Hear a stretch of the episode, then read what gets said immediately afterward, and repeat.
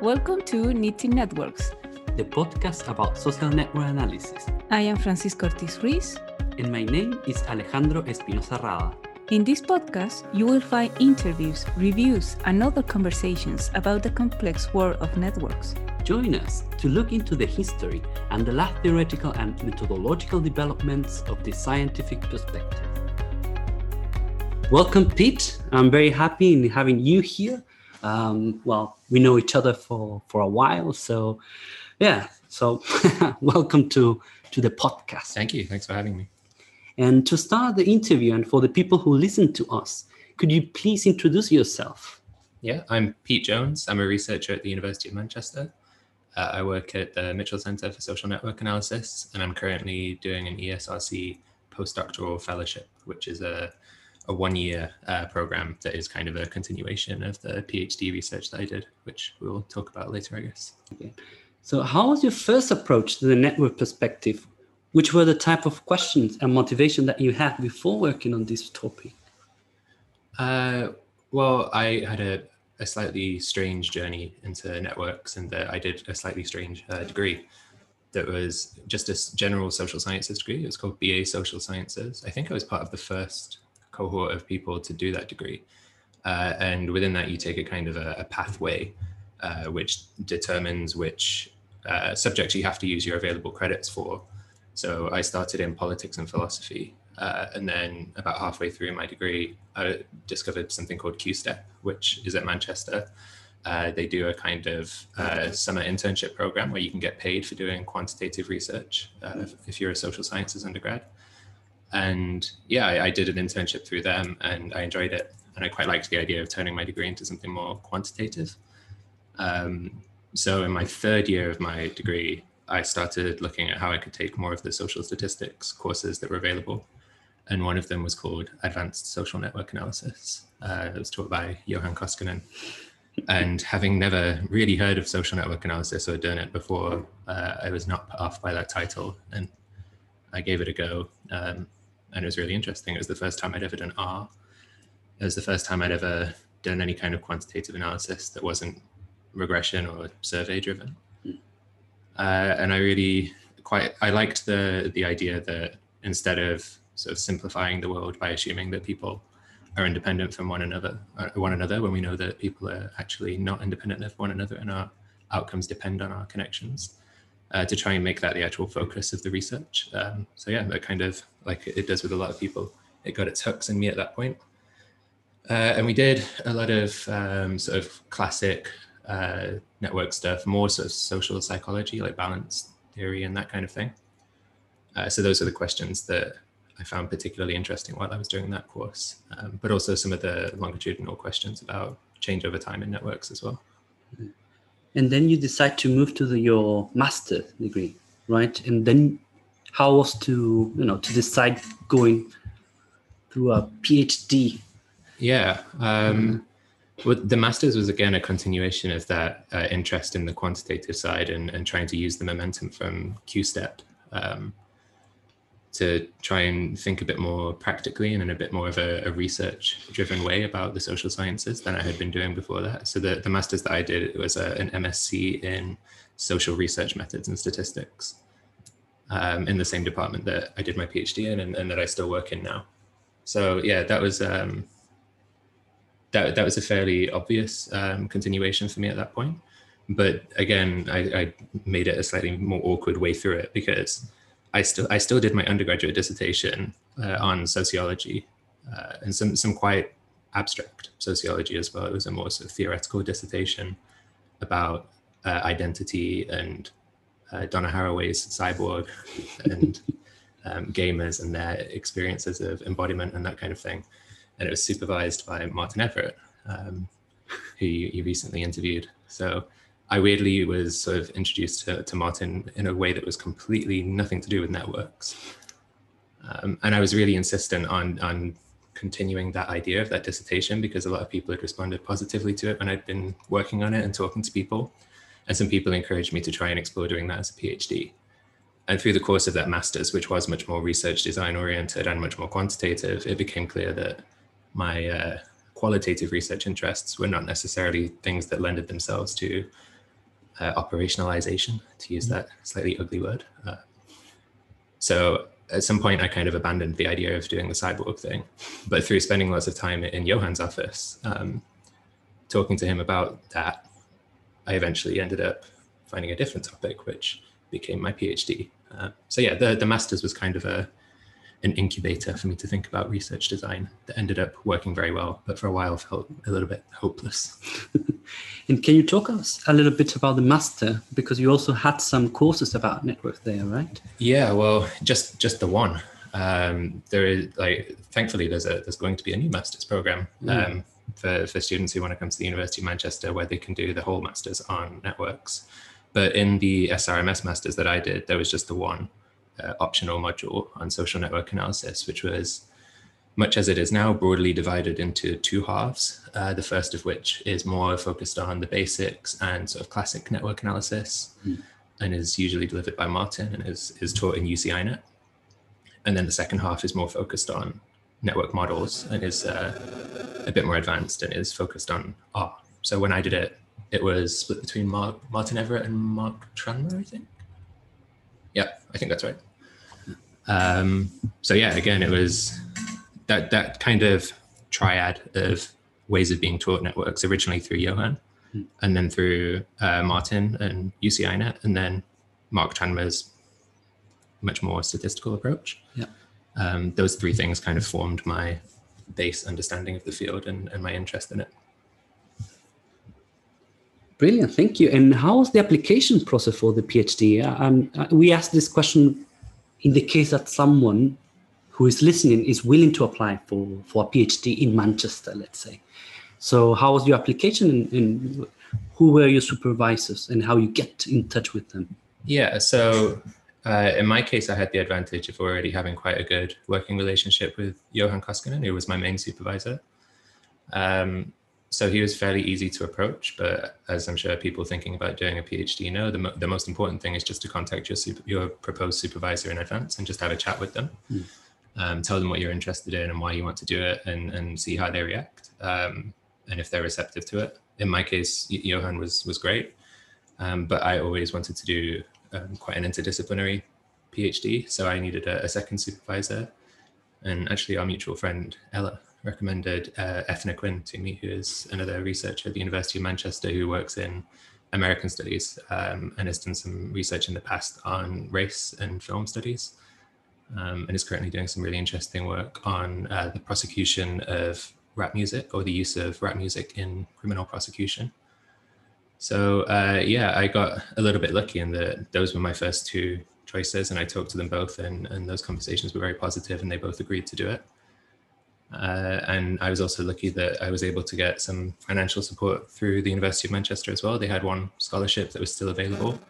I think it might have even been one that had been allocated and then the person dropped out. So it kind of became available again, not at the normal application cycle time. So, yeah, just a lot of things sort of the right thing at the right time. And yeah, uh, it all worked out. Good for us. Yeah. and uh, let's talk a little bit about your PhD program. So, what are the aspects that you highlight the most for, like, uh, how is to study in social statistics, actually? Yeah, um, I think one of the strengths of being based in in the Mitchell Center in general, and, and to an extent in social stats, is that it's inherently very interdisciplinary. Mm-hmm. So at the Mitchell Center, we have people from um, from sociology, from business, from social stats, uh, so you get a lot of people um, who you get people from a lot of different fields to, to to get to know you and your research and to give you their perspective and their feedback on it, which is which is great. Um, I think a, a, defining feature for those of us in the Mitchell Center of how our PhDs grow is through our participation in the weekly seminar series of the Mitchell Center, uh, which is a great way to just see a lot of different kinds of network research and the kinds of questions people ask and the kinds of methods they use and the kind of ways they think about their research problems. I'm a, a big believer that when you see people present their research, even if it has no substantive, um, no apparent substantive ref- relevance to your work, you can always learn something from their research design and how they approach their problems. So, um, yeah, that's I think one of the more attractive things about doing a PhD student as a Mitchell Center PhD student Um, yeah, and of course we we have a, a fairly good group. Uh, we go to drinks and dinner after the seminar series that we used to do before the pandemic. Um, so yeah, it's, it's a very sort of supportive and interdisciplinary environment to do a PhD. Um, and social stats, I think I've engaged a little bit less with just because we've had some turnover uh, around the time I was doing my PhD. Some of the networks people left the department. Um, so it's a little bit less centered in social stats than it used to be.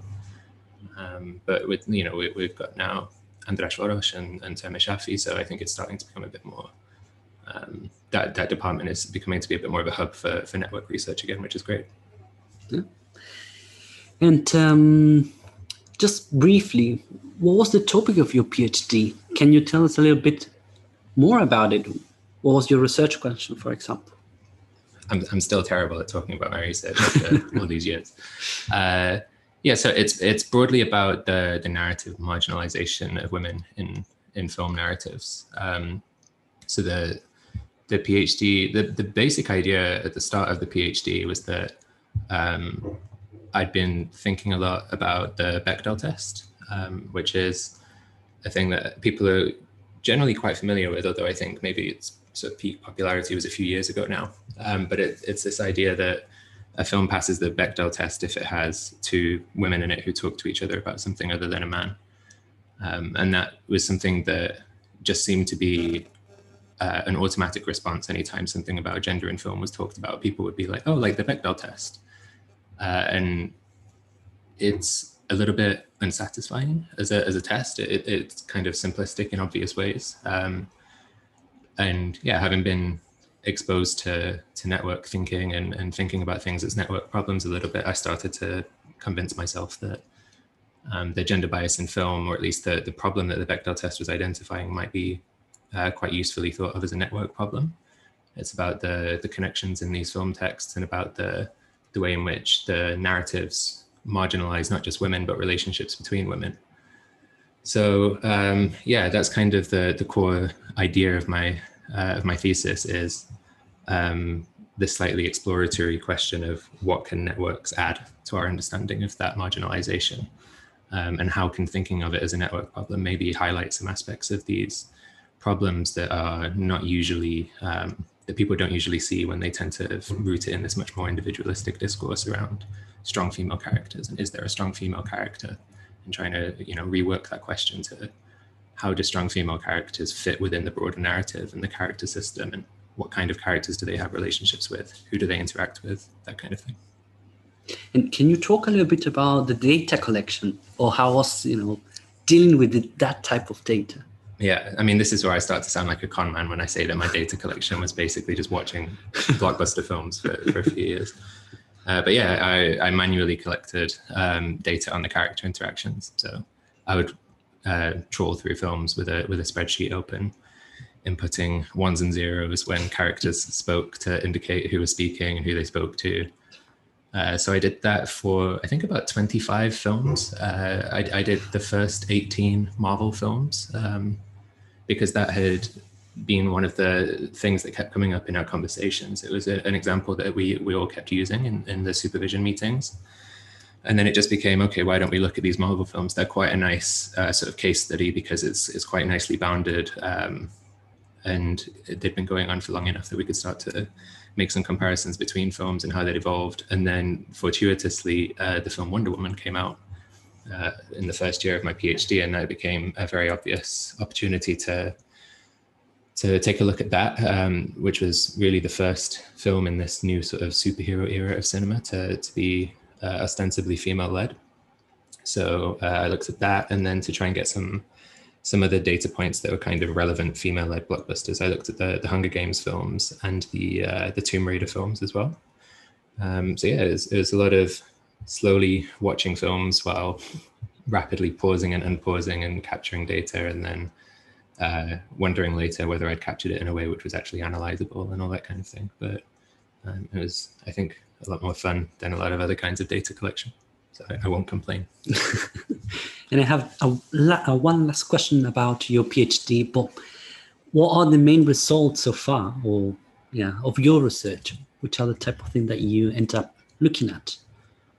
Uh, well, I guess there's a few. I, I mean, just in terms of empirical um, results, like what having this data adds, um, even in films that I think we generally consider female led, films that have the, the quote unquote strong female character, usually a majority of the dialogue is still spoken by men.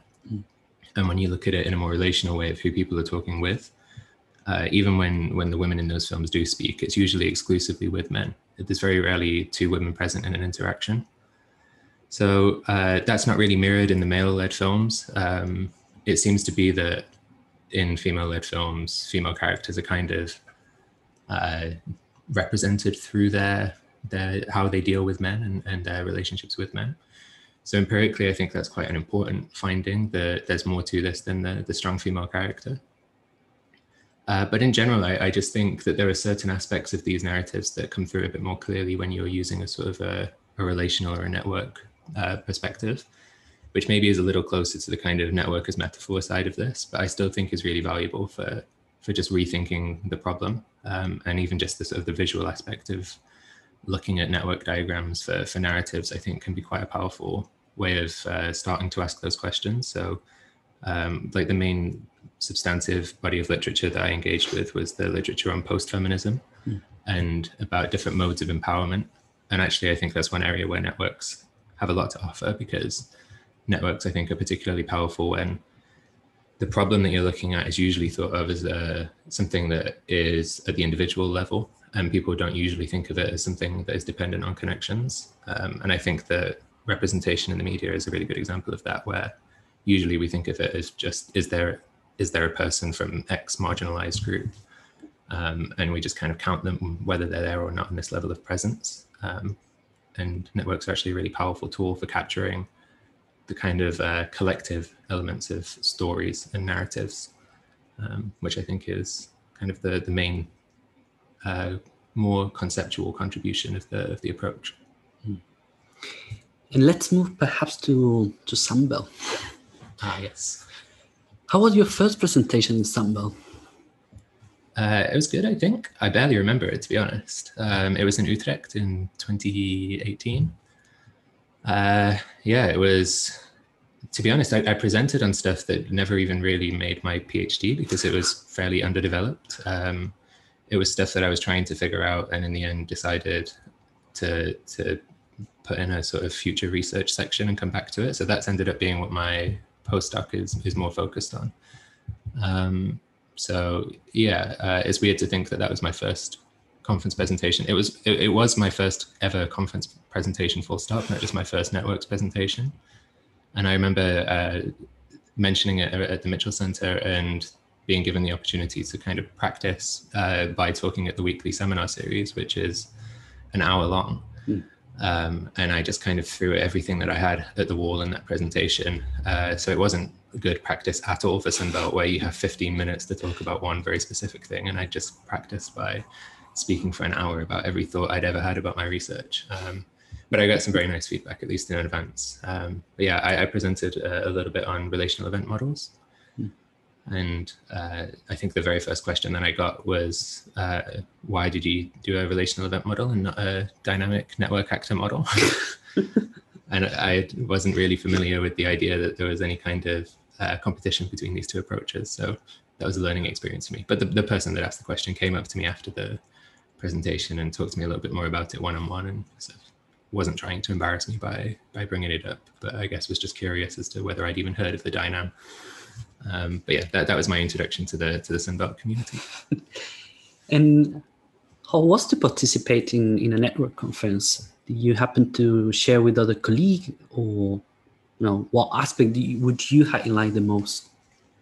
Yeah, well, now obviously I've been to, to quite a few more conferences, but at the time that was my first one, so I didn't know what was unique to Sunbelt and what was just being at an academic conference. Um, but I think, yeah, with a bit more perspective, I think Sunbelt in particular is uh, feels a lot more like a community than a lot of the other conferences that I've been to. It kind of feels like the same people get together every year, and it's mm. people seeing old friends and, and people kind of building um, their relationships. And yeah, I think in general, it's a very supportive conference. I mean, we were just talking about this the other day, I guess, that um, I think actually there are quite a lot of people at Sunbelt that are PhD students and are younger researchers. It, it's quite a, a, big share of the um, of the presentations. Whereas I think maybe some of the conferences, more junior scholars tend to be in the poster session and not necessarily give as many actual oral presentations. But um, yeah, you build, uh, you get a really good sense of what is happening in the field and, and what's going on. So um, I would definitely encourage any networks PhD students to to try and actively participate in Sunbelt as soon as possible because I think it pays off. Yeah. And uh, well, in 2020, uh, as you might know, you received the INSNA Best Student Paper Award, which is given annually to a graduate student member to recognize its research on social network analysis. Can you tell us briefly about the main argument and contribution of that paper? Yeah, so that, that was a, a paper that was co-authored with my both of my PhD uh, supervisors. It was about uh, narrative centrality and, and measuring centrality in networks that are representations of narrative texts. Um, so it was really like one of the the three main substantive chapters of my um, thesis. It wasn't actually an adaptation of the of the chapter. I ended up having to make the chapter an adaptation of the, the paper. Um, but yeah, it was uh, the the I guess the the main argument of the of the paper is that um, there are sort of interpretive issues that come from just representing a narrative text as a static graph, and for example, looking at the sociogram, and then maybe looking at degree in betweenness, and then making claims about who is central in the narrative based on who is central in the network from that static perspective because there's a lot of ways that you can get to that static aggregated picture um, there's lots of different paths through the narrative that those characters could take that would still end up looking like that. And actually, that's one of the things that is really important in, in narratology and in narrative theory is that it's about time and order and sequence. And if your representation loses sequence, um, you're missing something really crucial about the narrative. And I think because I, I was not just looking at it in a general way of how to represent uh, narratives as networks, but I had th- these very particular goals related to representation to me, it was it was quite um, a, a, big thing to be missing was the ability to t- say something about the path that those characters were taking through the narrative. That to me seems really central to talking about marginalization. So uh, this was just a recurring conversation in, in PhD meetings, and, and Johan had been working with uh, Chiara Broccatelli, a, a, prior Mitchell Center PhD student, um, and Martin Everett and Steve Borgatti on uh, bidynamic line graphs and they had a centrality measure that was based on that kind of representation this kind of two mode thing of people going to events and having it work in a in a time ordered way where when you go to an event you get a number of points for going to the event and the number of points that you get is based on how many points the other people at the event had um, and Johan said, "Hey, well, we were just doing this thing with with two mode data, but maybe we can adapt something like this to to your your case." Um, and we ended up coming up with this fairly simple, um, or, or, I should say, Johan um, suggested this fairly simple version um, of uh, a centrality measure where when you speak uh, or when you're spoken to, you get a fraction of the centrality score of the person that you spoke with or that spoke to you. Um, so the more active you are, the more you are involved in interactions, the more your score increases. But how much it increases by still depends on the importance of the, the people that you interact with in a kind of eigenvector centrality kind of way. Um, and then using that dynamic measure of centrality, you can kind of map the trajectories that the characters take through the narrative. So some characters might be central for a while, but they're not for the rest of the film. Um, and actually looking at that is kind of the, I think, the key to, to how networks can can be useful for looking at narratives is this temporal dynamic um, approach. And you really just can't do that with static measures. You, you can't say, yeah, that character was very central in the first act, but then they weren't. It's really hard to summarize those kinds of narrative contributions in a single static way. Um, so yeah, that was the that was the paper, and I was surprised but very glad that uh, it was recognized by INSNA because I think it's it's quite nice to have that as a a kind of a validation of using networks to study narrative texts, which is something that I still think isn't um, isn't super common. So hopefully that will kind of encourage more people to to look at these questions as well.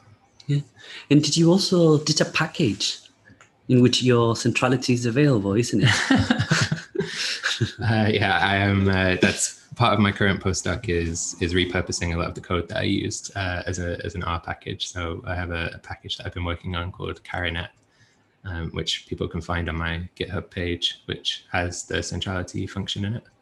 Um, and is is fully documented, although it is a work in progress. So if anybody is interested, please check it out. Uh, but also please tell me if it actually works for you on your machine as well, because uh, yeah, it's still under development. But yeah, if uh, if people are interested, they can uh, either I have a, a, blog where I talked about it on on my website, um, so you can look there where I kind of break the paper down in terms of the the actual R code. Um, but that code is probably a little bit outdated now, and the the cleaner, more optimized version is, is in the package.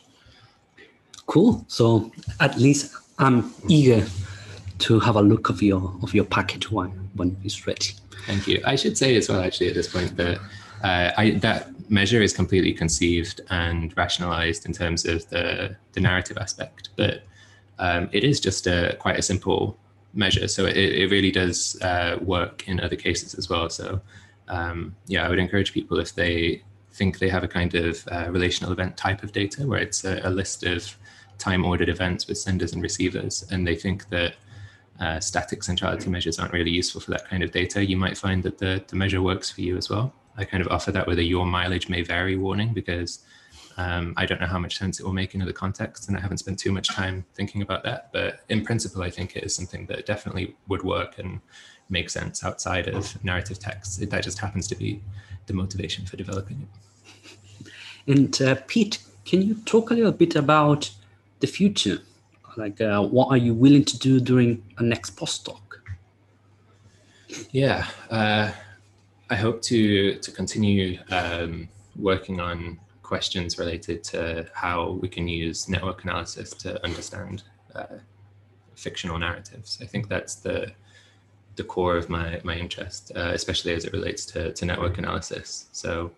Uh, there are some questions that kind of came up towards the end of my PhD and since that didn't end up influencing the actual PhD very much, but uh, are now things I spend a lot more time thinking about. Um, especially kind of the questions about the kinds of data that we use to, to look at and analyze inequalities in the cultural industries. Um, there's quite a lot of sort of disillusionment, especially in the UK, with uh, what, what some people would call diversity data and the data that we use to, to measure participation and inclusion in uh, particularly in the in the screen industries, uh, but in the broader cultural industries.